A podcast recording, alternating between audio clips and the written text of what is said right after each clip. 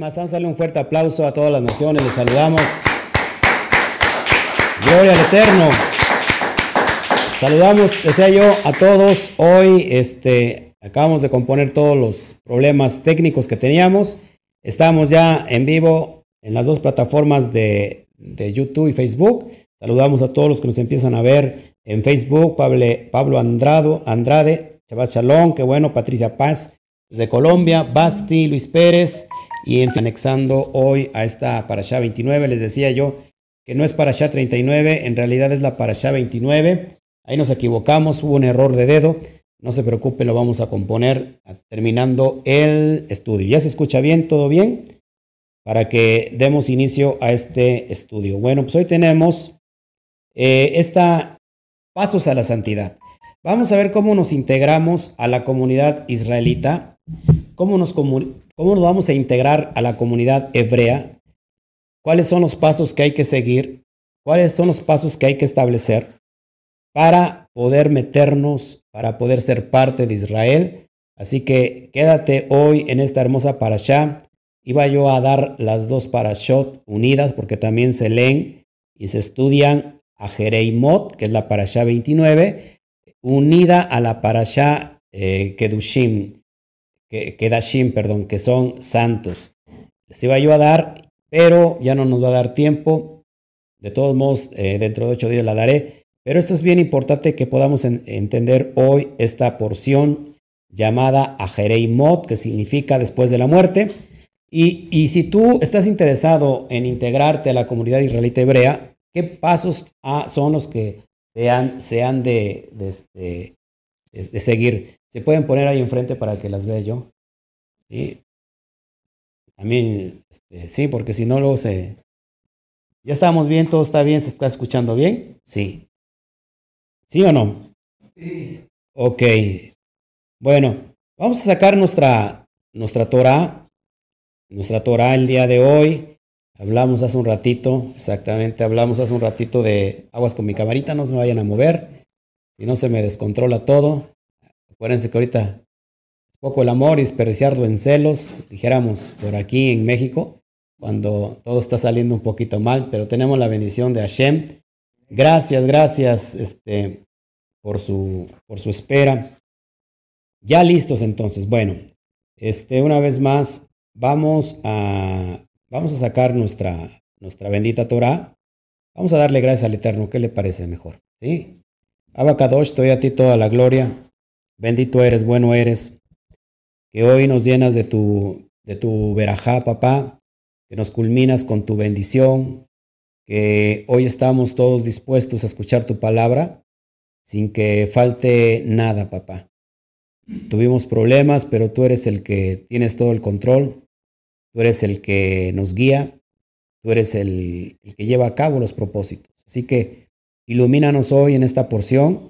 Creo que es necesario hablarla, que muchas personas en la distancia, muchos hermanos, muchas personas que están siendo reintegradas a Israel, es necesario que escuchen esta porción porque es para ellos, es para las personas que quieren estar, eh, integrarse a la comunidad de los Bene Israel. Así que te doy a ti toda la gloria, que tu semilla sea esparcida, sea sembrada y que traiga fruto en abundancia en los corazones de aquellos que lo han de oír. Te damos a ti toda la gloria. Amén, amén, amén. Bueno, todos listos entonces. Saludamos a toda la comunidad. Ok, se escucha perfecto. Vamos a sacar nuestra Torah. Eh, vamos a leer hoy la porción para allá Jareimot, que significa después de la muerte, y nuestra lectura es en el, en el libro de Levítico o Vallicra, capítulo 16, verso 1 al capítulo 18, verso 30. Es donde vamos a estar estudiando, donde supuestamente usted ya, ya estudió, ya leyó en la semana, y es lo que vamos a tener el día de hoy. Como lectura adicional, que lo puedes hacer en tu casa, es la porción del profeta Ezequiel o Yehezquiel o Yehezquiel, capítulo 22, todo el capítulo 22. Amén. Bueno, ¿cómo inicia esta porción? ¿Por qué después de la muerte? Vamos a citar el texto 1 y 2 de Levítico. Y dice, y habló el Eterno a Moshe después de la muerte de los dos hijos de Aharón, los cuales murieron cuando se presentaron ante el Eterno. Y dijo el Eterno Moshe, di a Aarón, tu hermano, que no en todo tiempo entre en el santuario del velo adentro, delante del propiciatorio que está sobre el arca, no sea que muera porque yo apareceré en una nube encima del propiciatorio. ¿Qué nos relata esta porción y, qué, y cómo la vamos a aplicar a nuestra vida? Hubo un suceso que pasó en, en la parashá que habla del fuego extraño, en Shemini, donde presentan estos dos hijos de Ajarón, Nadad y Abiú, fuego extraño, ¿y qué pasa con ellos? Que murieron.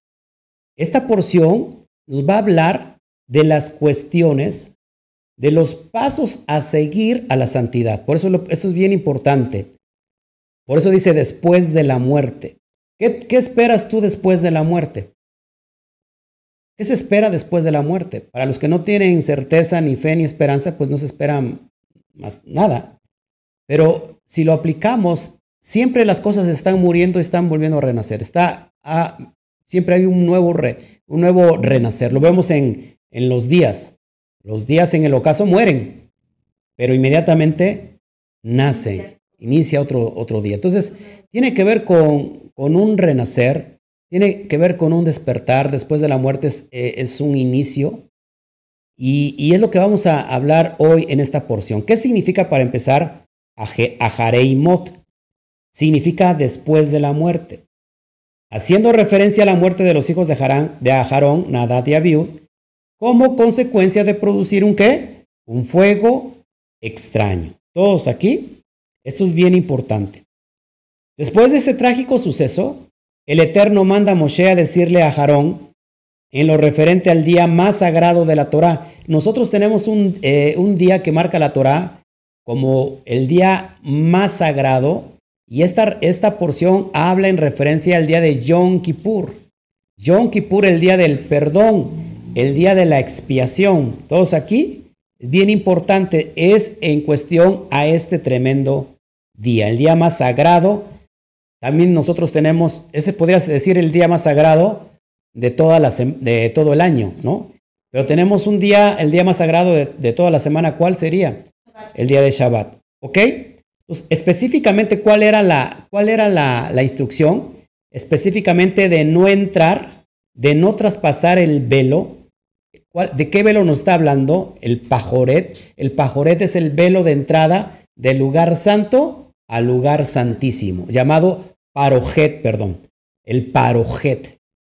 No se tenía que traspasar, porque este velo es el que divide el lugar santo del lugar eh, santísimo, el lugar kadosh kadoshin, sino solo en este día especial, el día de Yom Kippur. De otra manera, el Cohen Gadol terminaría también muriendo. Entonces ya había pasado el suceso de sus hijos, Nadad y Abiú, y, entonces viene esta porción y les dice, después de la muerte de Ajarón, dile a Moshe, dile a tu hermano Ajarón que tenga mucho cuidado de no traspasar el velo, porque solamente se podía traspasar una sola vez por año. Esto es bien importante, hermanos, porque ese velo que impedía entrar del lugar santo al lugar santísimo, ya quedó qué? Desgarrado, ya quedó partido en dos a través del Mashiach. Es bien importante todo esto. Amén. Entonces, el Cohen Gadol debería ingresar al recinto más sagrado del santuario una sola vez por año. ¿Con qué? Con el novillo joven para ofrenda. Una ofrenda por hatat. ¿Qué es la ofrenda por hatat? La ofrenda por pecado de ignorancia, por la falta de ignorancia. En Yom Kippur, lo único que se perdona de pecado son los pecados de ignorancia no los demás pecados, abón o el pecado de iniquidad que ya se los había yo hablado, solamente los pecados de ignorancia.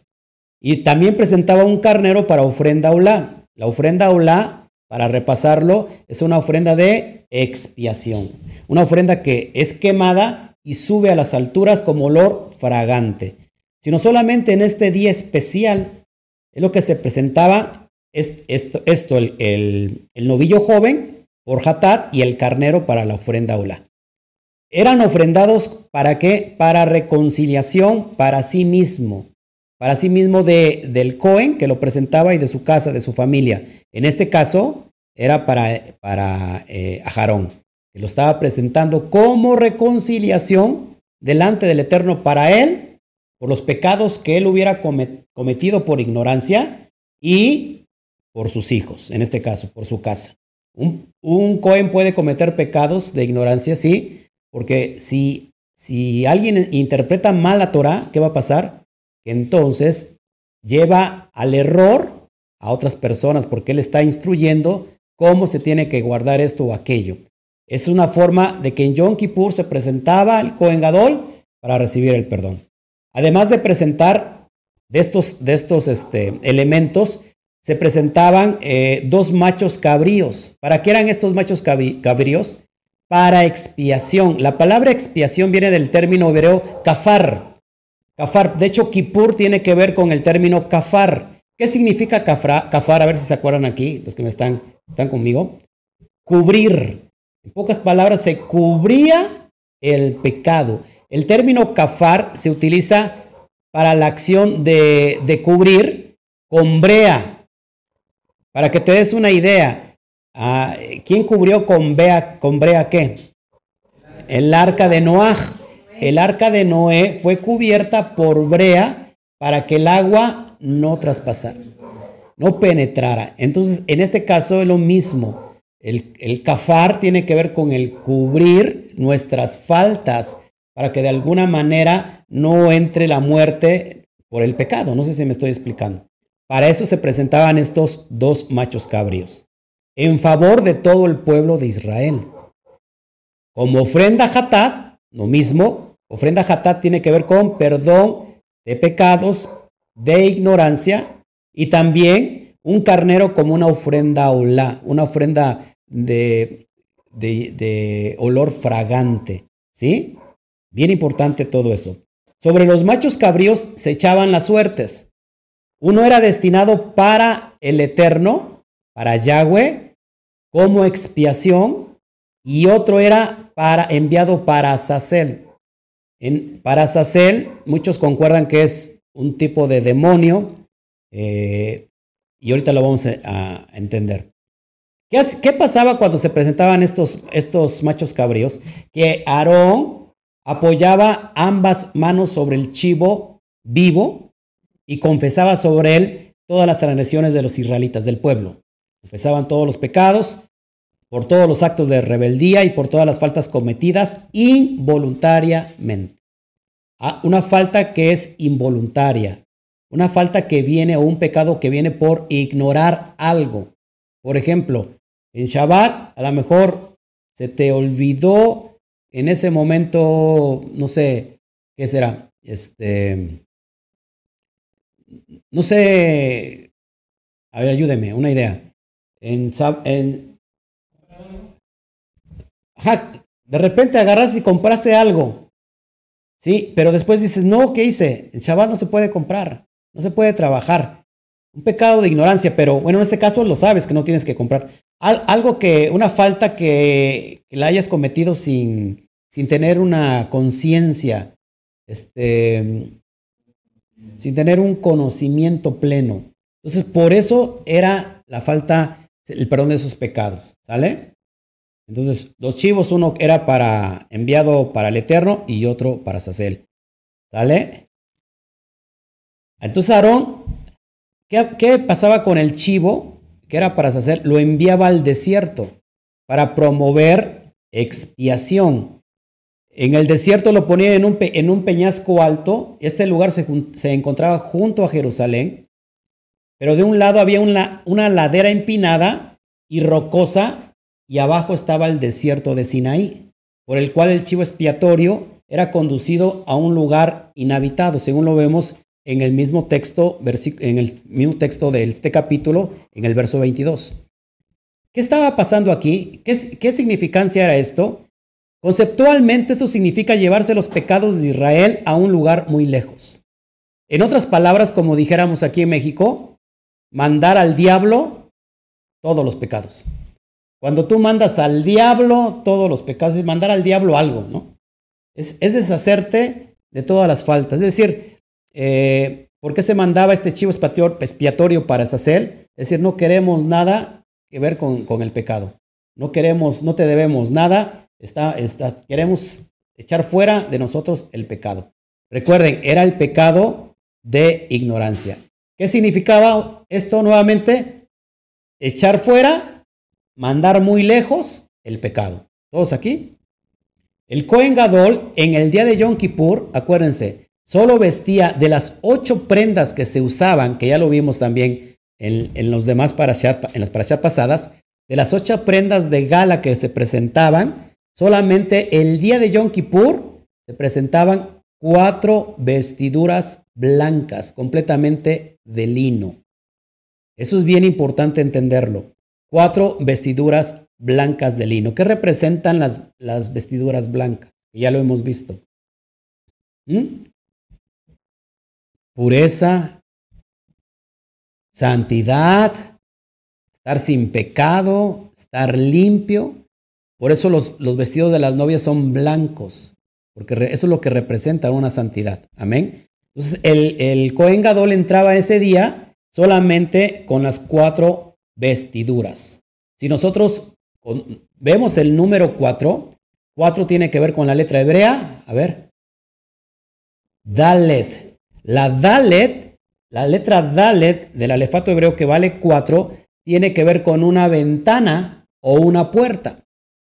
¿Qué nos estaba expresando este concepto? Que era un, era un punto de conexión directo hacia el eterno porque hay una puerta o una ventana que conecta y derramaré, dice, abriré las esclusas de los cielos, las ventanas de los cielos y derramaré bendición hasta que sobreabunde. Entonces es bien importante todos los elementos que encontramos en cada porción, todos los elementos proféticos, todas las, cuestiones de, cómo se llama, de, de los números, las letras, los símbolos, todo hace referencia a algo bien profundo. Amén. Entonces se presentaba con cuatro, con cuatro vestiduras blancas, y él se disponía a entrar completamente purificado delante del Eterno, para conseguir el favor para Israel durante otro año más. Después que estas prendas se utilizaban, estas se desechaban, ya no se volvían a usar. Esto es bien importante, porque después vimos una, una enseñanza que estas prendas las utilizaban en una fiesta, ¿se acuerdan? Que los ponían, los ponían en los pebeteros arriba que usaban sus, las vestiduras de los Cohen que ya no usaban en Yom Kippur. ¿Se acuerdan? ¿Dónde pasaba eso? ¿Se acuerdan? ¿Eh? En Sukkot. En Sukkot, donde alumbraban a toda Jerusalén y a todos los patios de la ciudad, haciendo referencia al Mashiach, que del, del le cortaron, ¿se acuerdan? Las vestiduras en cuatro. Cuatro representa también, ojo, cuatro tiene que ver con los cuatro puntos cardinales de la tierra. Estas prendas cuatro también estaban presentando a todas las naciones del mundo. Que iban, el, el Cohen Gadol no se presentaba solamente porque tenía que ser cuatro prendas, sino porque también llevaba, ¿qué llevaba en el pecho con, los, con las prendas de gala? El pectoral, ¿se acuerdan? ¿Cuántas piedras llevaban? Doce piedras, porque cada vez que entraba a la presencia del Eterno, no solamente iba el Cohen, sino que estaba presentando también a todas las tribus de Israel. Y en cada, y en cada, había dos piedras también aquí, también una casa, la casa de, representaban seis y seis, en referencia a las tribus. Pero aquí es bien interesante porque el Cohen se quitaba todo lo que tenía que ver con oro, o sea, nada tenía que brillar, solamente lo que brillaba era la presencia del Eterno, pero llevaba cuatro prendas blancas. Cuatro prendas hace referencia a los cuatro puntos cardinales de la tierra. El velo que usó Mashiach cuando es bajado, dice que, se hicieron suertes, echaron suertes y lo, y lo cortaron en cuatro. Bueno, esas vestiduras las usaban en un pebetero en el, día de, de, Yom Kippur, donde alumbraba toda la ciudad, haciendo alusión a que el Mashiach es la luz del mundo. Todos aquí, eso es bien importante. Después de realizar, fíjense, no se presentaba tampoco el Cohen Gadol, no se metía la presencia del Eterno sin antes realizar y bajar a las aguas, hacer, ir a la mikveh, una vez más, el baño de purificación. ¿Por qué es importante que nosotros, cuando nos presentamos en Yom Kippur, ¿cómo nos presentamos? ¿Se acuerdan? Vamos todos de blanco, sin pintura, sin alhajas, sin oro, sin nada, sin perfume, sin nada. Y normalmente se tiene que hacer un, un día antes de presentarnos una purificación, una inmersión, o como se le ha conocido en el cristianismo como un bautizo. Para que nos presentamos delante del Eterno. ¿Y qué pasaba? ¿Y qué pasa ahí? Estamos 24 más 1 horas de ayuno completos. Entonces, bien importante. Y esto es lo que pasaba en ese contexto. Amén. Ya una vez que él se presentaba, ya purificado, entonces entraba a la presencia para ver si había un, año más de favor delante del Eterno. ¿Qué pasaba si moría? Ya estaba, en este caso el hijo de Ajarón, dispuesto, si moría en el intento, entraba a ministrar el otro Cohen que, que le seguía. Esto es bien importante. En ese día, es decir, ¿cuánto es el día de Yom Kippur? ¿Se acuerdan? Acá los estudiosos que, que tenemos aquí. ¿Eh? El día 10 del séptimo mes. ¿Qué mes? Tisrin. El día 10. Acuérdense que esto es bien importante, hermanos, porque aquí tenemos una enseñanza bien profunda. ¿Cuándo inicia Yom Teruah? Teruah inicia el primero. Tenemos 10 días de preparación al día de Yom Kippur, que es el día de juicio. 10 días donde todavía tenemos chance, o las personas tienen chance que hagan una conversión completa, que hagan Teshuvah. John Teruah suena la trompeta donde viene el Mashiach, viene a recoger a la novia, viene a terminar el acto nupcial. ¿Se acuerdan que hay dos pasos para las bodas? Uno se llama Erusin y otro Nisuin. Uno es la, ¿cómo se llama? se firma la va, el contrato matrimonial conocido como desposorio. Ese es el primer paso. El segundo paso es cuando viene ya el novio que prepara morada, sucede más o menos al año, y es cuando recoge a la novia y entonces se consuma el matrimonio. Ese es el paso de Nisuin, donde el novio carga a la novia. Y antes de pasar al umbral de la recámara nupcial, la tiene que cargar, porque para, si no, es, mala suerte. O sea, está en el judaísmo implementado así. Carga a la novia, yo ya no me aguantaría ahorita a mi esposa, pero lo bueno que ya me casé hace 20 años. ¿No? ¿Cuántos, años tenemos de casados? 25 años. ¡Wow! Para mí ha sido como un suspiro. Bueno, entonces, este, la carga y esa es una alusión que Mashiach viene para hacer cumplir lo que está escrito. Cuando viene en John Teruah, suena la trompeta que, eh, o el chofar, que viene el novio, y entonces durante esos 10 días, toda la humanidad va a tener la chance o la oportunidad de que de arrepentirse. Esto es bien importante, mis amados hermanos. Póngame atención porque voy a, a, a este, ¿cómo se llama? Voy a preguntar. Eso es bien importante.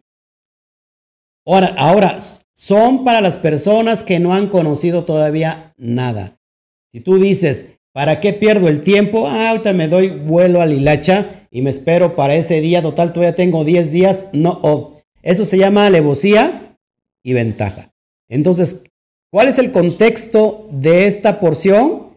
El día 10 del séptimo mes. ¿Qué pasaba en ese tiempo? Todo Israel ayunaba y no realizaba tarea alguna. Tanto el natural como el extranjero, pues era un mandato de parte del Eterno, ya que en este día todas las transgresiones eran espiadas y toda impureza era borrada de parte de Hashem. ¿No le parece importante? Por eso nosotros, usted podrá decir, bueno, pero nosotros ya nos perdonó Mashiach. En un Mashiach ya estamos perdonados, hermanos. Es el pecado, acuérdense, el pecado de ignorancia. Pero, ¿qué pasa con el pecado de iniquidad? Pecado abón. el pecado que nos corta espiritualmente de la comunidad de Israel. Necesitamos un Goel, un redentor, y ese es el caso del Mashiach. Luego significa que por el Mashiach que hayamos entrado a guardar los pactos, significa entonces que ya no tenemos que guardar absolutamente nada. Están en un error. Las cosas se dejaron estipuladas para llegarlas, llevarlas a cabo. Por eso Pablo, Shaul, en Romanos capítulo 2, verso 12 y 13, dice que no son los oidores de la ley los que serán justificados delante del Eterno, sino los hacedores de la ley serán justificados delante de Yahweh. Entonces, bien importante, hermanos, ya estamos incluidos en la cera del Mashiach, en la simiente del Mashiach, por lo cual somos, formamos parte de, de ser Bene Israel, pero no significa que no vamos a llevar a cabo lo que está estipulado. Eso es bien importante. Por eso nosotros en Yom Kippur ayunamos. Por eso nosotros en Yom Kippur hacemos, eh, hacemos este, tevilá, hacemos inmersión. ¿Sí? Ayunamos, hacemos inmersión y seguimos guardando todas las fiestas. ¿Cuál es el propósito de ayunar en nosotros si ya nosotros fuimos también perdonados? ¿Cuál sería el propósito? Que estamos pidiendo por todo Ben Israel, que todavía está esparcido entre las naciones. Estamos pidiendo por nuestras casas, estamos pidiendo por nuestra familia que todavía no se ha convertido. Y estamos también pidiendo que, el Mashiach regrese, que el, Mashiach vuelva. ¿Ok? Entonces, el servicio de Yom Kippur constaba de las siguientes etapas. El número uno era el Tamit, es decir, el, el sacrificio diario de la mañana. Esto sucedía previamente al amanecer el sacerdote principal se sumergía también en la mikveh, hacía tevilá, fuente de agua natural, vestía sus prendas de oro, purificaba con agua sus pies y manos, ofrendaba el tamid mencionado, que eso es todos los días, quemaba el puñado de incienso, encendía el candelabro y llevaba a cabo el resto de los servicios regulares de las mañanas. Después estábamos en la casa y, y vivimos en pleno centro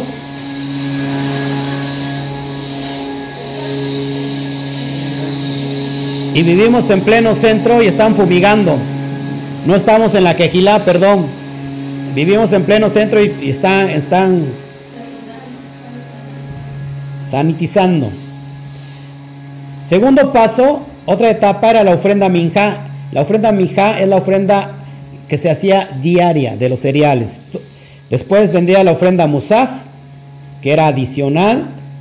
Después la confesión del novillo del sacerdote principal por él y por su familia. Después el sorteo de los chivos, que ya se los expliqué, donde se confesaba sobre el novillo principal, el sacerdote por él y por su casa. Después, salpicadura de la sangre del, novillo en el recinto más sagrado del santuario. Sacrificio del chivo destinado a Shem. Salpicadura de la sangre de sacrificio en el recinto de santidad interior. Luego la tercera confesión sobre el chivo de Azazel. Y después se leía en acto público la Torah sobre los temas relacionados a Yom Kippur. Por último, o en la etapa 14, ofrendaban el chivo al servicio Musaf adicional de Yom Kippur. 15, se ofrendaba el carnero y después se quemaba sobre el altar los órganos seleccionados del novillo y del chivo destinados a Shem. Y por último, el tamid de la tarde, la ofrenda de un cordero como ofrenda olá, ofrenda que se consumía totalmente sobre el altar.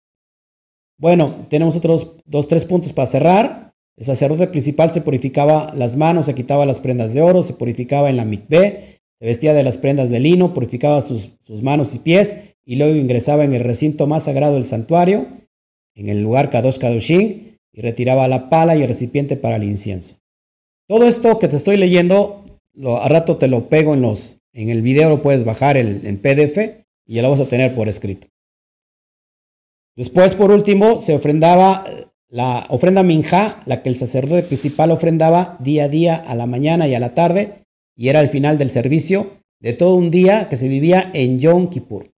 Nótese que, que estos sacrificios eh, que te estoy hablando se hacían todos los días, pero en Yom Kippur era un día especial, es que, que en ese día en especial después de, ofrendar la ofrenda de la mañana, el sacerdote se, quitaba toda su vestidura de gala y se, se metía a la tevilá para prepararse para volver a entrar. Esto es, no, no todos los días se entraba al lugar Kadosh Kadoshin, ¿eh? solamente una vez al año. Ok. ¿Qué otros conceptos vemos en esta, en esta porción? Los sacrificios fuera del Mishkan. Había personas que sacrificaban en el campamento, no en el Mishkan, no en el tabernáculo, y podían hacerlo, pero tenían que presentar el animalito a la, a la entrada del tabernáculo. Cuando alguien sacrificaba y no presentaba, eso era pecado para el Eterno y había consecuencias graves. O cuando alguien sacrificaba y comía una parte de ese animalito y no llevaba completo todo el animal, había consecuencias. Y esto era tanto para el natural como para el extranjero. ¿Sí? Esto es bien importante entenderlo. ¿Qué pasaba si una persona hacía lo contrario? Era una persona caret. ¿Se acuerdan qué significa el caret? ¿O el caret? ¿Eh? Ser cortado, ser cortado de la comunidad de Israel. ¿Ok? Después vienen estos puntos que vienen para ir, irlo, irlo, ¿cómo se llama? Conectando a donde te voy a llevar a los pasos de la santidad. Es bien importante que lo puedas entender. La prohibición de comer sangre, eso lo vemos en el capítulo 17. La prohibición de comer sangre, la, la sangre se come. Bueno, hay personas que sí lo comen y en ese momento lo comían. Y eso lo vemos en Vallicrá, capítulo 17, verso 10 al 11. Se lo voy a leer. Fíjate cómo dice el verso 10. Si cualquier varón de la casa de Israel o de los extranjeros que moran entre ellos comiere alguna sangre, yo pondré mi rostro contra la persona que comiere sangre y la cortaré de entre su pueblo. Eso es caret. Muchas personas siguen comiendo sangre hasta el día de hoy. ¿Qué es la sangre? La moronga. ¿La qué? La morcilla también está hecho de sangre. ¿Es lo mismo? Ah, ok. Ah, en Tabasco se le llama como morcilla. Bueno, la morcilla, la moronga no es otra cosa que sangre del animal. Oigan, oigan nomás esto. tenemos, estamos viviendo en el pleno centro de la ciudad y bueno, tenemos muchos ruidos. Verso 11. ¿Por qué no se puede comer la sangre? Fíjense, porque la vida de la carne en la sangre está. Y yo os lo he dicho para hacer expiación sobre el altar vuestras almas, y la misma sangre hará expiación de las personas. El poder de la vida entonces reside en la sangre. Ella es la encargada de transportar el oxígeno al cuerpo. Asimismo, la sangre es la responsable de la naturaleza instintiva del hombre, la naturaleza subracional, y como tal es la responsable de que el hombre cometa actos subracionales, comúnmente llamados transgresiones. Por eso la sangre, y solo la sangre, sirve como medio de expiación. Además, el Eterno nos permitió ingerir solo la carne, fíjense, nos permitió solo comer la carne de los animales, pero no su sangre, porque no debemos incorporar el alma animal a nuestro ser. Cada vez que, si la sangre representa la vida, el alma, entonces cuando las personas comen sangre, están introduciendo el alma animal a su propio ser en virtud de que debemos mantener un estado de pureza y de conciencia elevada, en aras de nuestro servicio al Supremo. Porque en definitiva, todo lo que uno ingiere se transforma. Se transforma en sangre. Todo lo que, lo que comes ahorita, o sea, los desechos son desechos, pero todo lo, todo lo que se está transformando ahí se convierte en sangre. Eso es bien importante, de la cual no solo el cuerpo y las facultades racionales se nutren, sino también y principalmente la predisposición espiritual de uno. Por eso es bien importante y bien delicado la cuestión de la sangre. ¿Se puede comer el hígado o no? El hígado no se puede comer porque contiene sangre. Hay, hay medios de cómo hacer kosher el hígado, pero normalmente está compuesto por sangre. Por eso lo tenemos que, tener mucho cuidado. Otra, perdón, el corazón, eh, no sé, ahí sí. Ok. Seguimos. Provisión de, comer sangre, pero también hay otra provisión de no comer animal. Ojo aquí, de no comer animal nevelá o trefá. ¿Qué es el, es el animal nevelá o trefá? El animal nevelá se refiere al cadáver de un animal que murió por sí solo. Si tú, si un israelita veía un animal muerto ahí, ah, mira, ya salió para la comida de hoy, no se podía hacer y no se puede hacer. Si un animal se murió y lo ven ahí que está ahogado, no porque es un cadáver de un animal y eso es, es maldito. O el animal también que no es faneado ritualmente. ¿Por qué? Porque en Israel, en el pueblo de Israel, cuida mucho el sacrificio de los animalitos. Porque hay un método donde el animal no sufre, donde el animal que es, que es faneado ritualmente es degollado en puntos claves donde el animal solamente se, se duerme. No siente dolor, no siente nada, solamente se duerme. Eso, eso está bien cuidado en las leyes kashrut, perdón, las leyes dietéticas en cuestión al pueblo judío. Entonces, no se puede comer animal nevela ni tampoco trefa. ¿Cuál es el animal trefa? Se refiere, se refiere al animal con lesión fatal, es decir, al animal que fue atacado por una fiera o matado por alguien, no de acuerdo con las leyes de la Shejitá, el de, el de huello, aunque sea de la clase de animales que la Torah permite comer. Por ejemplo, si un israelita iba caminando y veía eh, a un animal que fue desgarrado por, por lobos y dejaron ahí el cuerpo, no lo podían ellos comer porque era prohibición, era contaminación, ¿sale? En ninguno de estos casos se prohíbe ingerirlos, tanto para el israelita como también para quién? Para el extranjero, para el gentil, no se puede. Otro punto, y ahorita lo vamos a ir centrando donde voy a llevar, los actos de inmoralidad sexual. Eso lo vemos en el capítulo 18 del mismo, de, la misma porción que estábamos tratando. La prohibición de emular las costumbres de otros pueblos paganos, es decir, las prácticas de Mizraín de Egipto, donde alguna vez vivió el pueblo de Israel, y las costumbres de Kenán o de Canaán, a tierra donde habrían de llegar.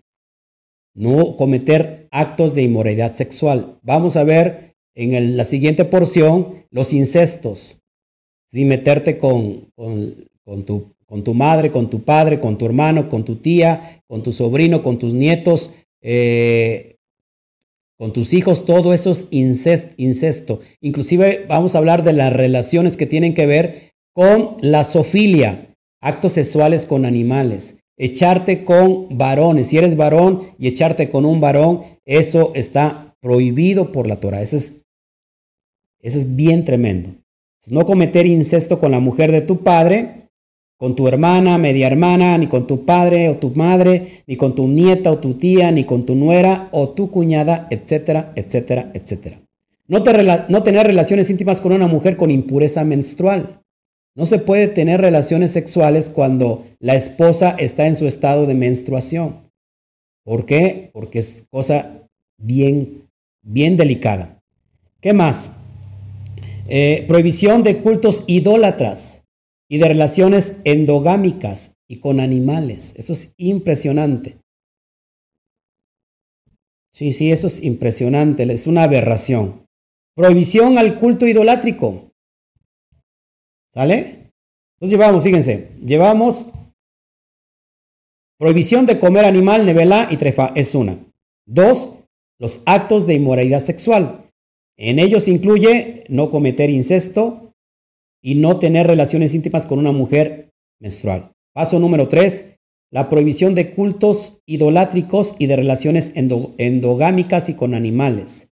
¿Cuál es la prohibición del culto idolátrico? Perdón, ¿qué se estaba dando aquí? Se entregaban a los hijos haciéndolos pasar por el fuego al dios Molech.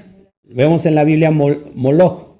El Molech era un ídolo a cuyo, honor, se hacía pasar los hijos de los paganos por el fuego. De esa manera era profanado el nombre de Elohim y todavía había cierto sectarismo dentro del pueblo de Israel que, que practicaba en estas cuestiones. Imagínate ofrendar a tu propio hijo. al fuego, porque los echabas al fuego, ante un Dios. Eso es impresionante, es, es una aberración. La prohibición dentro de los cultos idólatras y de las relaciones endogámicas, acostarse con un hombre como se acuesta con mujer. Esto es una prevención delante del Eterno. Prohibición de tener acto sexual con animales. Eso lo conocemos como sofilia. Vallicra, capítulo 18, verso 27 al 29, Levítico 18, 27 29 dice así, porque todas estas abominaciones hicieron los hombres de aquella tierra, que fueron antes de vosotros. ¿Cuál fue la tierra de antes de, Israel? Los Egipto. Y la tierra fue contaminada. No sea que la tierra os vomite por haberlo contaminado, como vomitó a la nación que la habitó antes de nosotros. Porque cualquiera que hiciera alguna de estas cosas, de estas abominaciones, perdón, las personas que las hicieron serán cortadas dentro de, dentro de su pueblo, de entre su pueblo, perdón. La tierra, evita que la tierra te vomite. ¿Qué es lo que estamos viendo en estos tiempos? La tierra prácticamente está vomitando a, sus habitantes. Está, está viendo una purificación, lo que estamos viendo, tantas enfermedades, eh, ataques, el crimen organizado y lo que se viene. Eh, hoy hubo un terremoto, creo, ¿verdad? ¿En dónde? Hubo un terremoto hoy y es una forma de vomitar a, las naciones, a los habitantes de la tierra por tanto, eh, tanta aberración. Eso es impresionante. Sin duda alguna, entonces uno de los pasajes de la Brit Hadashah mal llamado Nuevo Testamento. A ver, ustedes que ya están un poquito avanzados, ¿qué te suena? ¿Qué te suena esto? Fíjate, fíjense. Prohibición, ojo, ¿eh? Una vez más. De no comer animal, no comer sangre, de actos sexuales, de, de sexualidad inmoral y de y de idolatría. ¿Qué te suena? ¿Cuatro qué? Cuatro requisitos. Los cuatro requisitos que vemos en Hechos, capítulos 15. Y es ahí donde voy a, centrarme para ya dar fin a esta para allá, donde yo te quiero conectar. ¿Por qué pasos a la santidad? ¿Por qué? ¿Cuáles son los cuatro pasos a la santidad? ¿Qué pasa en la Brija de Que encontramos en el capítulo 15, donde se narra el primer concilio de la comunidad judía con los, de los seguidores del Mashiach, precisamente en Jerusalén. ¿Cuándo, sucedió, ¿Cuándo sucede esto, hermanos? En el año 50. En el año 50 de nuestra era, después de Cristo, después de Mashiach, se da el primer concilio. ¿Por qué se da este concilio? Porque llegó un momento que Rab Shaul estaba invitando a todos aquellos gentiles, lógico que no era, no era la perspectiva de gentiles paganos, sino porque Pablo se le había revelado a él que las ovejas perdidas de la casa de Israel, no solamente las diez tribus, sino que también ya las, las dos estaban esparcidas, y a Pablo se reveló que dentro de todas esas naciones había personas gentiles pertenecientes a Israel que habían, que habían perdido ¿qué? su identidad. Y entonces Pablo simplemente les preguntaba si, si alguno está en el Mashiach, entonces es perteneciente a las, a, las promesas, son herederos de las promesas de la casa de Israel y son coherederos. Fue en Puerto Rico, ok. Esto es bien importante. Fíjense, esto es bien importante. Esa era la problemática. Entonces, todos esos nuevos creyentes gentiles se estaban acercando ya a la fe hebrea. El problema era qué hacer con los nuevos creyentes de origen gentil. No era qué hacer con los judíos que se convertían. Los judíos no se convertían a otra religión. Los, judíos no se convertían. ¿Cuál era la conversión? Que aceptaban a el Mesías, a Yeshua como el Mesías. Esa era la conversión. Ese no era el problema, porque los judíos habían estado desde, desde, desde siempre. Las congregaciones eran comunidades judías. ¿Eran qué? Eran sinagogas. El problema, fíjate, el evento. Llega su momento que de repente te empieza a llegar muchas gentiles, muchos gentiles. ¿Qué vamos a hacer con estos gentiles? Esa era la problemática. Entonces, ¿qué decían los grupos de la circuncisión? Que se circunciden igual que nosotros. Pero ¿cómo querían que se circuncidaran? De acuerdo a cómo ellos lo habían pasado los 18 pasos de Chamay. Esos era, eran prosélitos. ¿Qué es un prosélito? ¿Se acuerdan? Un ex gentil convertido al judaísmo. Entonces, estos que ya estaban desde hace tiempo, ya habían dejado su gentileza, habían dejado las naciones, ahora estaban convertidos por las leyes rabínicas. Ellos celosos dijeron, ¿cómo es posible que estos vengan y ya se integren sin pasar por todo lo que nosotros pasamos? O sea, a Raúl se le revela este misterio. ¿Quién se lo revela? El propio Mashiach. ¿Qué le revela? Que los gentiles, es decir, los israelitas que habían perdido su verdadera identidad, ¿desde cuándo? ¿Desde cuándo perdieron su identidad? ¿La casa del norte? Desde el 721 antes de Mashiach. Fueron llevados cautivos por quién? Por Asiria. ¿Qué se le revela? Que los gentiles son coherederos y miembros del mismo cuerpo. ¿Cuál cuerpo? Israel y copartícipes de las promesas en el Mashiach Yeshua. Por medio de las Besorot. ¿Qué son las Besorot? Las promesas de redención dadas a Abraham, a Yesad y a Jacob. ¿Dónde vemos eso? Apúntalo si quieres para que lo puedas checar tú después. En Efesios 3, 1 al 6. Ahí vemos que este misterio se le ha revelado al propio Rab Shaul. Lo vemos también en Gálatas 3:29. Gálatas 3:29 y lo vemos también en Colosenses capítulo 1 verso 26 al 27. Colosenses 1 26 al 27. Te lo digo.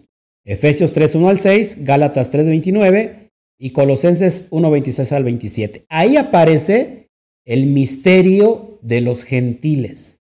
Entonces, fíjate esto.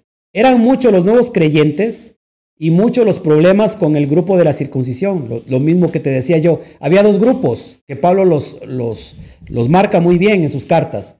El grupo de la circuncisión y el grupo de la incircuncisión. ¿Cuál era el grupo de la circuncisión? ¿Has, has visto personas parientes de nosotros, o cómo se llama, eh, que comparten la misma nacionalidad?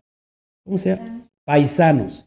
Paisanos mexicanos como nosotros que se van al extranjero, a Estados Unidos, pasan un tiempo allá y ahora regresan, se creen más gringos que los propios gringos. Son más celosos que los propios gringos. ¿Qué estaba pasando con este grupo de, de, de los, de, grupos de la circuncisión? Que eran, eran como este ejemplo que yo te pongo. Esos no eran judíos, pero habían abrazado la fe judía, se habían convertido por leyes rabínicas ortodoxas al judaísmo y ahora ellos se sentían más judíos que los propios judíos. Este grupo de circuncisión era a los que, que atacaban a los nuevos creyentes gentiles. Y Pablo decía, no, ¿Qué es lo que se hace falta solamente que recibas al Mashiach para ahora ser parte de Bene Israel? Y que decían nosotros, no, se tienen que pasar lo mismo que pasamos nosotros. Le tiene que costar lo mismo que nos costó a nosotros. Yo vine, quise abrazar y me dijeron, regresa. Volví y otra vez me dijeron, vuelve a regresar. Y otra vez volví y me dijeron, vamos a pensarlo. Regrésate. Y, y, vine otra vez hasta, me, hasta que me aceptaron y después de que me aceptaron, me prepararon y tuve que pasar por 18 rigurosos pasos. Pablo les está diciendo, tan solo que recibas al Mashiach, a Yeshua como el Mashiach, puedes venir y abrazar la fe, la fe hebrea y convertirte en Am Israel, en pueblo de Israel. Había un grave problema. Entonces eran muchos los nuevos creyentes y había un, un choque tremendo. Amén. Los gentiles, estos últimos exigían que tendrían que circuncidarse los nuevos de acuerdo a qué?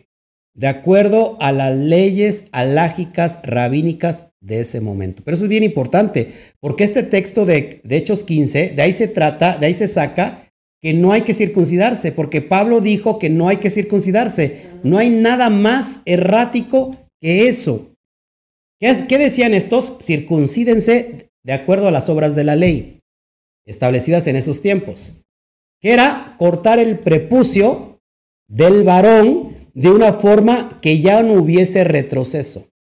Imagínate la clase, eso ya no era una circuncisión, era una mutilación. ¿Por qué? ¿Cuál era el contexto? No tengo mucho tiempo, pero puedes checar muchos videos, ya he hablado de esto. El contexto del primer siglo y antes, antes del, de, uno antes del Mashiach, era que estaba Grecia y Grecia había dejado ya los, los gimnasios donde se, se formaba el cuerpo. Acuérdense que los griegos son amantes del cuerpo. ¿Qué pasaba cuando, cuando alguien iba a un gimnasio que tenían que ir desnudos? Porque había muchos sicarios, un, grupo eh, extremista que mataba a tanto romano que se le aparecía. Para que, y ellos llevaban una daga llamada Zika. Entonces, para no, no verse eh, en riesgo de ser atacados, entraban al gimnasio completamente desnudos los, los jóvenes judíos. ¿Qué, ¿Qué se les notaba inmediatamente? La circuncisión.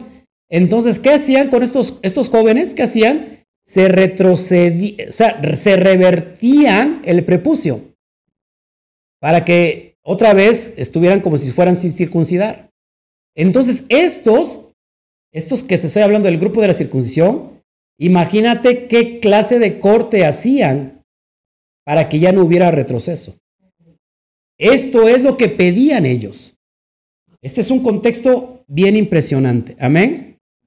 ¿Cómo les llamaba Rab Shaul a estos? Esto lo vimos en, en Filipenses 3, capítulo, capítulo 3, verso 2. Les llamaba los perros mutiladores del cuerpo. No porque Shaul estuviese, ojo, en contra de la circuncisión, pues ella es una mitzvah de pacto eterno delante de Hashem. El mismo Shaul practicaba la circuncisión basada en la Torah, según lo vemos en Gálatas 5:11. Él dice, si yo predico aún la circuncisión, ¿por qué soy perseguido? Pero no la estipulada por este grupo religioso. No sé si me están entendiendo. ¿Por qué digo esto? ¿Por qué, por, qué, digo que este texto es uno de los, de los de peor comprensión contextual? Pues, que, pues porque de esto se extrae que los gentiles no deben circuncidarse. Nada más peor que esto. Porque según los desinformados, solo se les prohíbe a los gentiles cuatro cosas. Y con eso bastaba para ser parte del remanente de Israel. Y vamos a leerlo y con eso termino.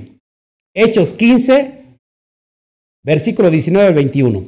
Hechos 15, versículo 19 al 21. Y ahorita vas a ir armando todo esto, este contexto, y lo vas a escuchar. Llegó toda la crema innata de los apóstoles a la primera reunión que tuvieron con el hermano del Mashiach.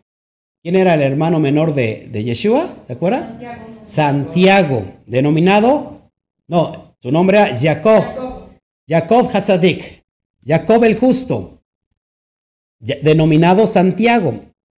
Él es el que toma las riendas y le presentan el caso. Y le dice Pablo, mira, estoy llevando las besorodas a los gentiles según como lo marcó el Mashiach. Y mira, el Ruach Kodesh es derramado sobre ellos. Y el mismo Pablo, el mismo Pedro dice, sí es cierto, es verdad. Y entonces estaba el grupo de la circuncisión. ¿Qué, vamos a hacer, hermanos? ¿Qué vamos a hacer con todos estos? Y entonces el que da la pauta, el dirigente, el que se quedó con el movimiento de los Nazratín, que es Jacob, va a decir lo que se tiene que hacer. Y esto no se lo sacó de la manga, esto no se lo inventó, y lo, vas a, lo vamos a leer y tú vas a, vas, a, vas a recordar esto que te acabo de, de, de decir. Hechos 15, 19 al 21. Dice Santiago, dice Jacob, verso 19. Por lo cual, yo juzgo que no se inquiete a los gentiles que se convierten a Elohim. Que no se inquiete. Que no, ¿qué, es, la palabra inquietar? Que no lo molesten. Que los dejen en paz. Que no se inquiete a los gentiles que se convierten a Elohim. Verso 20, sino que se les escriba que se aparten de las contaminaciones de los ídolos, de la fornicación, de ahogado y de sangre. Precisamente lo que acabamos de leer en esta porción de Levítico. De las contaminaciones de los ídolos, de la idolatría, los cultos a Moloch, y dejes toda la idolatría, de fornicación, de las relaciones sexuales inmorales, el incesto, el meterte con otro hombre, todo eso. De ahogado. ¿Qué es ahogado? El animal que murió de una forma eh, natural. Eso no se puede comer esos animales, nevelá ni trefá. Y de sangre, otra prohibición que acabamos de leer, de no comer sangre. ¿Qué dicen algunos judíos acá? Esto es bien importante porque mucha gente se desvía con esto. Que estas son las leyes no ágidas. Esto solamente que el Shabbat, que los pactos, que las fiestas solamente le pertenecen al pueblo judío y es para los judíos. Y que estos pasos son solamente las leyes no ágidas para las naciones, los gentiles que, quieren ser honestos pero que no tienen necesidad de guardar el Shabbat. Y mucha gente se ha desviado con esto. Esto es bien importante. No hay otra cosa, sino que Jacob está citando precisamente el capítulo que estamos tratando hoy en cuestión, que es el qué? El capítulo 18, donde se prohíben estas cuestiones. Esto es bien importante, hermanos, porque si alguien no sabe, se pierde. Ahora, esta porción termina diciendo y empezando también a la otra, que sean santos porque yo soy santo, establecidos por el propio Eterno. Sigo, eso es bien importante. Lo voy a leer para que lo, cheques. Verso 20. No se les inquiete a los gentiles que se convierten en Elohim, el verso 20 dice, sino que se les escriba que se aparten de las contaminaciones de los ídolos, o sea, de la idolatría, de la fornicación, de ahogado, animal, nevelao, trefá, y de comer sangre. Verso 21, es bien importante, porque Moshe desde tiempos antiguos tiene en cada ciudad quien lo predica en las sinagogas, donde es leído cada día de Shabbat. Si me puede pasar mi Torah, por favor, se lo voy a agradecer. Esto es bien importante. ¿Qué dicen? ¿Me están entendiendo acá hasta ahorita? Sí. Estamos citando Levítico 18, ¿sí o no? Sí. ¿Qué le, estaban, qué le, está, qué le está diciendo Jacob? ¿Santiago? Ahorita no, no vamos a incomodarlo con, con, con la circuncisión. Ahorita vamos a dejarlos en paz. Solamente le vamos a pedir de entrada cuatro cosas. Porque ¿cuándo iban a recibir instrucción? En Shabbat, ahí dice el verso 21, cada Shabbat se les va a leer la lectura de la Torah y lo primero que va a suceder es que el corazón de esos gentiles va a ser circuncidado. Porque el corazón la circuncisión del corazón precede a la circuncisión de la carne. No es que digan, ellos no tienen que circuncidarse. Jamás está diciendo eso. Porque si nosotros vamos al texto de la Torah, Vamos al Levítico 18. ¿Qué sigue después de Levítico 18? Pues Levítico 19. ¿Eh? Todos los avispados y todos los listos contestaron inmediatamente. Fíjense, Levítico, vamos a Levítico 18 al final, para que usted pueda tomar referencia a lo que le estoy diciendo. Vamos al final. Termina en en el 37. Termina en el, dice, guardad pues mi ordenanza, no haciendo las costumbres abominables que practicaron entre vosotros, y no os contaminéis con ellas, yo vuestro Elohim. Ahora fíjate, el verso 19, ¿cómo, cómo empieza? Habló Yahweh a Moshe diciendo, habla a toda la congregación de los Bene Israel y diles, santos seréis, porque santo soy yo. Yo, Yahweh, vuestro Elohim. Verso 3, cada uno temerá a su madre y a su padre. Pero en el original dice, pero mis días de Shabbat guardaréis yo vuestro Elohim.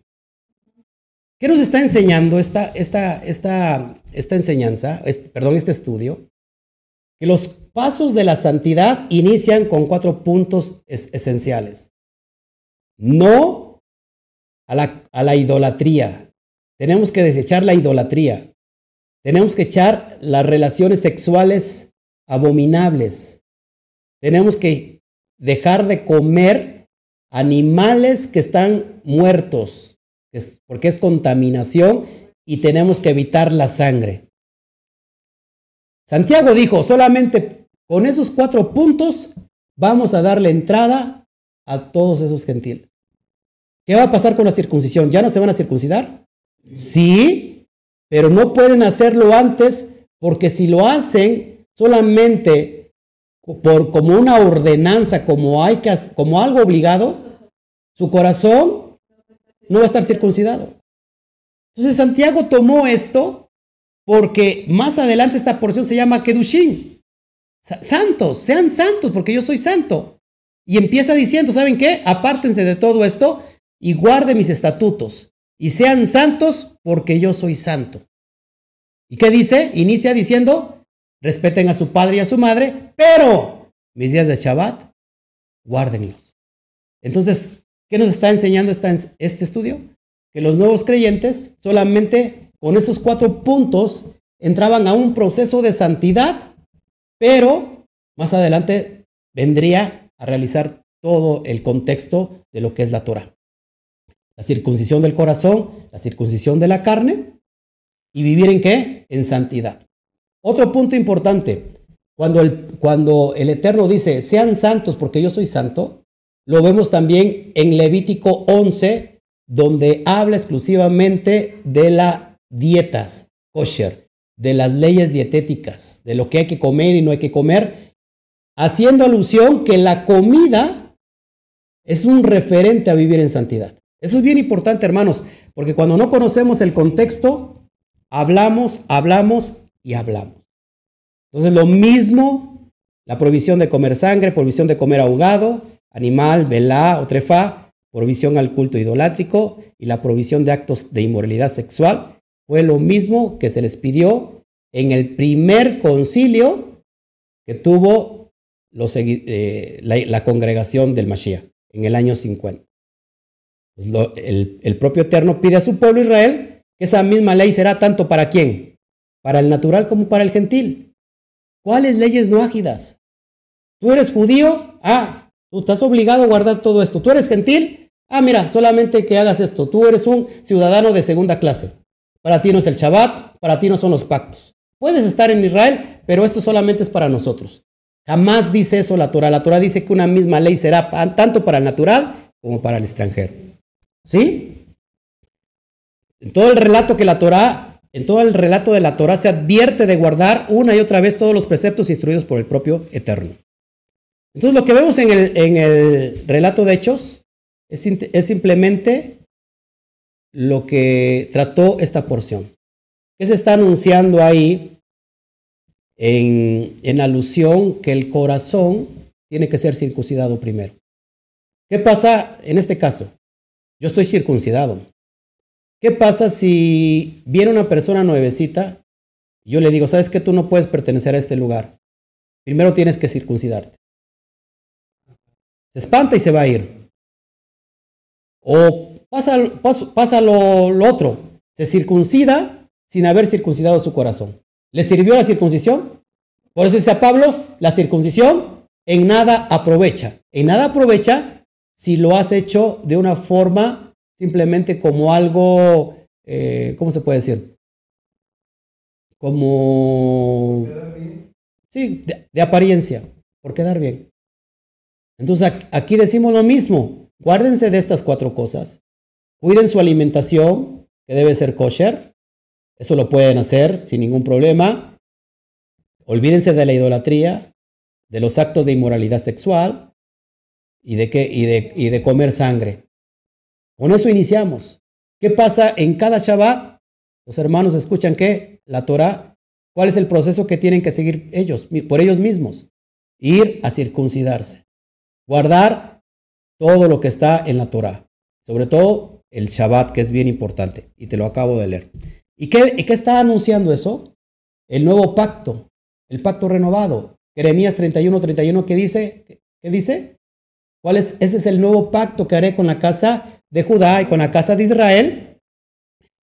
Haré un nuevo pacto, no como el pacto que hice con sus padres, ellos que lo anularon, y ese es el pacto. Que daré mis leyes ahora en la mente y escritas en su corazón, para que me obedezcan, para que yo sea su Elohim. Estoy parafraseándolo. Ellos serán por pueblo, yo seré su Elohim. Entonces, eso es lo que hace la porción. Por eso yo le he llamado hoy, ¿cómo? Los pasos a la santidad. Y eso es lo que yo te quería entregar, que, que en este tiempo pasó eso conmigo. Pasó al revés porque yo primero fui circuncidado al octavo día de, nacido. Fui llevado a Jerusalén. Bueno, ya soy circuncidado desde pequeño, pero me, hacía falta circuncidar el corazón. Eh, pero esto es, una realidad en mí. No, no se puede circuncidar, no se puede cortar algo. La orla que, que también vimos, lo vamos a ver en la, en la porción que viene, la orla es cortar, se refiere a circuncisión. La palabra orla en hebreo se refiere a circuncisión. También los árboles hay una ley que, hay una ley orla que no se tiene que cortar fruto. Los primeros frutos, el primero, el segundo, el tercer año, no se tiene que cortar fruto, sino hasta el cuarto año, todo el fruto que se cosecha se lleva delante del Eterno y hasta el quinto año comes de ese árbol. El árbol está representando al ser humano. ¿Por qué tenemos que quitar el prepucio en el ser humano? Porque el, la orla es, tiene que ver con, con un, límite. Nosotros tenemos que quitar esos límites de alguna manera que no nos permiten tener una relación directa con el Eterno. Entonces, es por eso tan importante entender la, la Biblia desde su perspectiva hebrea. Porque cuando no lo entendemos así, pues vamos a terminar errando una y otra vez. Acuérdense que aparte hay mandamientos que se pueden entender y mandamientos que no tienen lógica, que no se pueden entender, simplemente se tienen que hacer. Simplemente se tienen que obedecer. Por eso, esta porción, ¿cómo la aplico a mi vida? Si tú quieres en realidad tener un paso a la santidad, inicia con esto. Esto no es una carga, la verdad es algo tan fácil, tan sencillo. A lo mejor te cueste trabajo al principio, tú que estás acostumbrado a comer cosas que no son kosher, eh, cerdo, todo lo que implica aberración delante del Eterno. Estás acostumbrado mucho, el mexicano y todas las naciones están acostumbrados mucho al cerdo.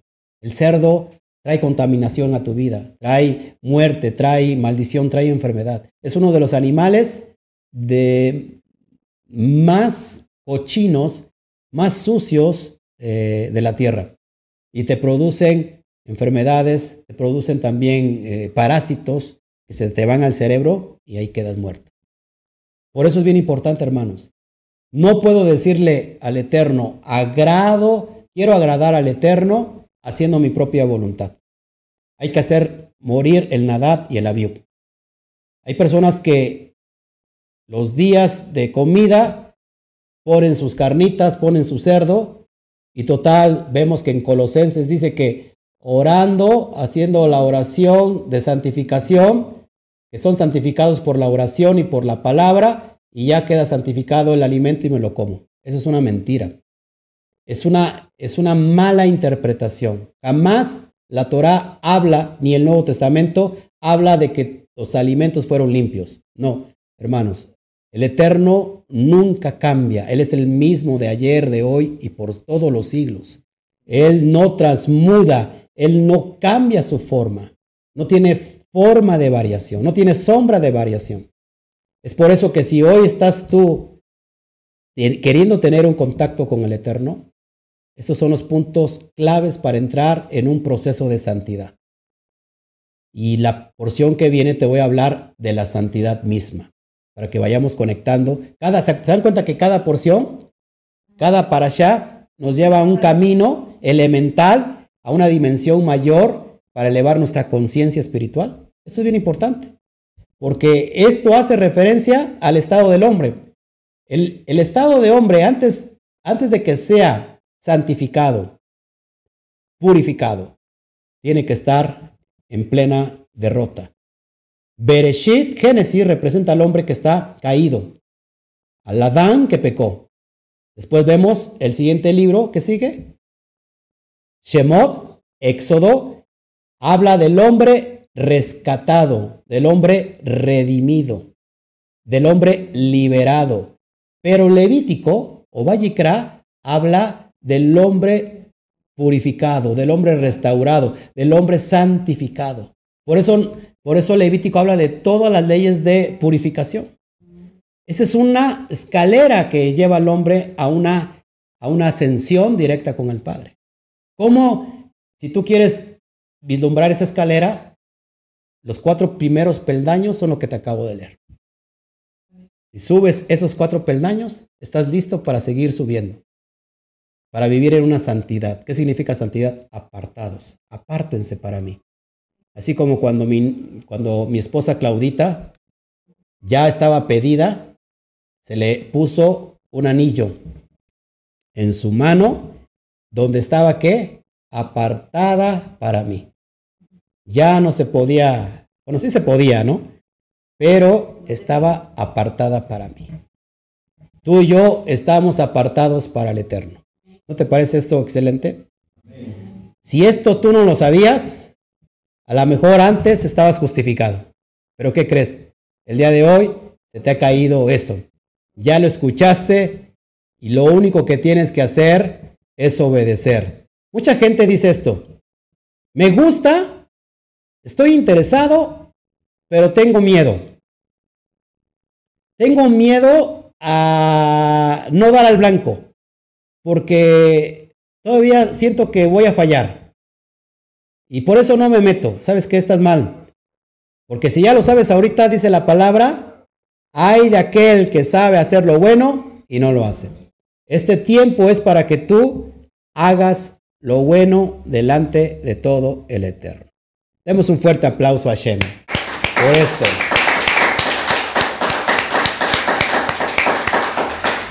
Gloria al Eterno. Bueno, pues es lo que quería yo entregarles el día de hoy. Ya estamos en el ocaso. ¿Qué día, qué día es de, del, de la cuenta del Homer?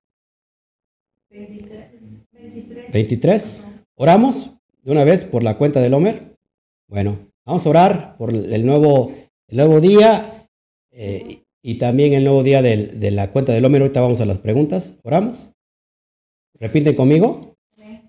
Baruch atah Adonai Eloheinu. Melech haolam. Asher kidisanu. Mebisbotav. Betzibanu, al Sefirat Haomer. Bendito eres tú, Adonai, nuestro Elohim, Rey del universo, que nos santificaste con tus preceptos. Y nos ordenaste la cuenta del Homer. Padre, damos la bienvenida al día 23 de la cuenta del Homer. Y damos un fuerte aplauso, papá. Hashem.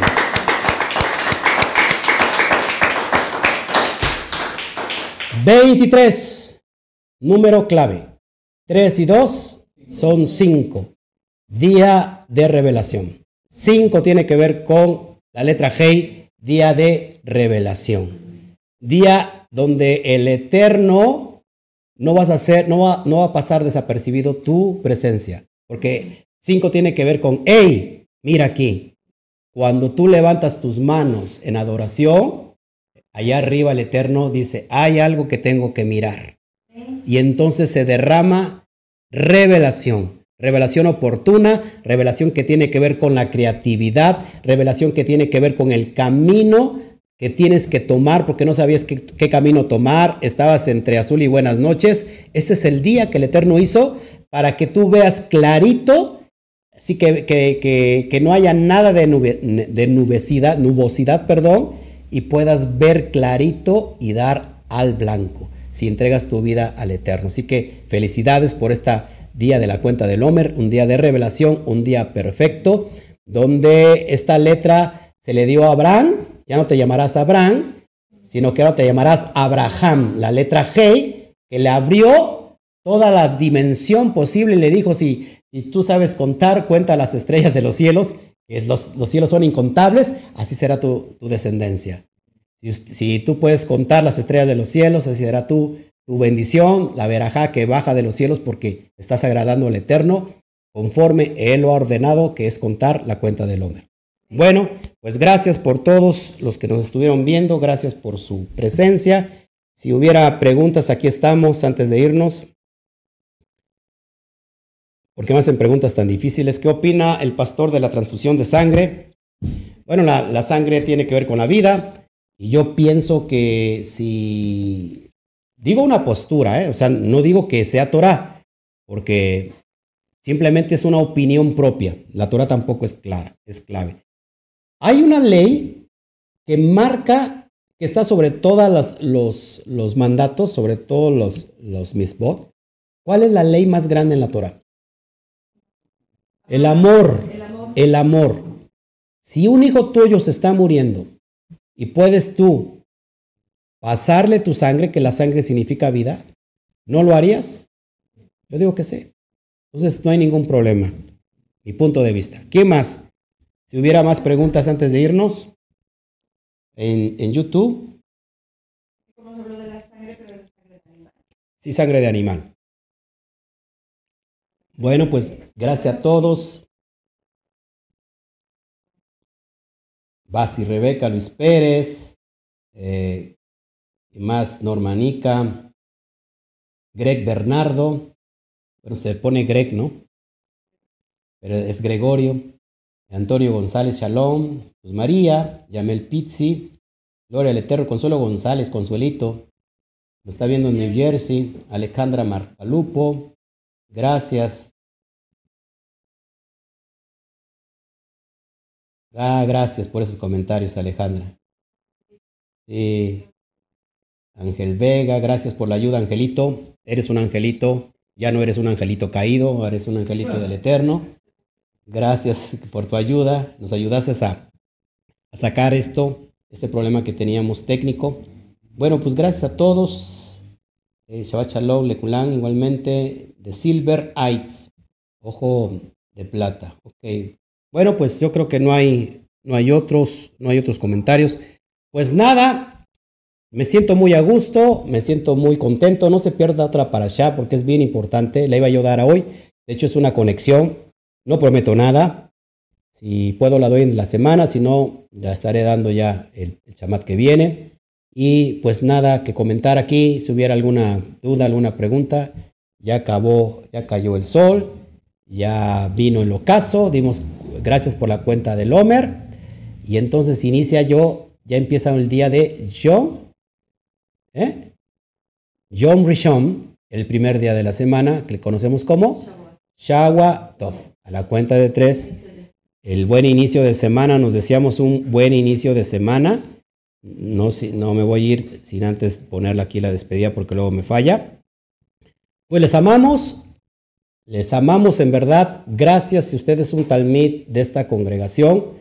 y si no, le animo que sea parte, es muy fácil usted me, busca y nosotros lo inscribimos en el Instituto Torah. Le van a llegar cada semana todos nuestros estudios, semana por semana de las Parashot en PDF. Son eh, escritos de mucho valor porque no es lo mismo a lo mejor una enseñanza eh, en, video que por escrito. Eh, ¿Y qué más? Y bueno, vamos, lo vamos a tener siempre en nuestras oraciones y, los vamos a contemplar en los nuevos cursos que vamos a tener, que ya son cerrados, son solamente para, para los alumnos y los que están trabajando fuertemente con nosotros. Así que, pues sin nada, les amamos y les decimos y les deseamos a la cuenta de tres la despedida oficial al término de Shabbat. La cuenta de tres. Uno, dos, tres. Shabbat Nos vemos. Que el Eterno me los bendiga.